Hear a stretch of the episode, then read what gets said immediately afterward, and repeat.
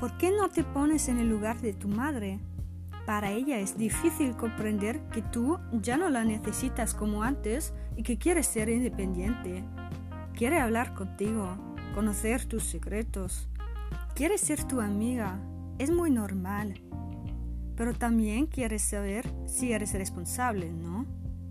También es normal. Tienes que tener un poco de paciencia. Habla con ella de tus problemas pero sin empezar una bronca. Luisa 15 años.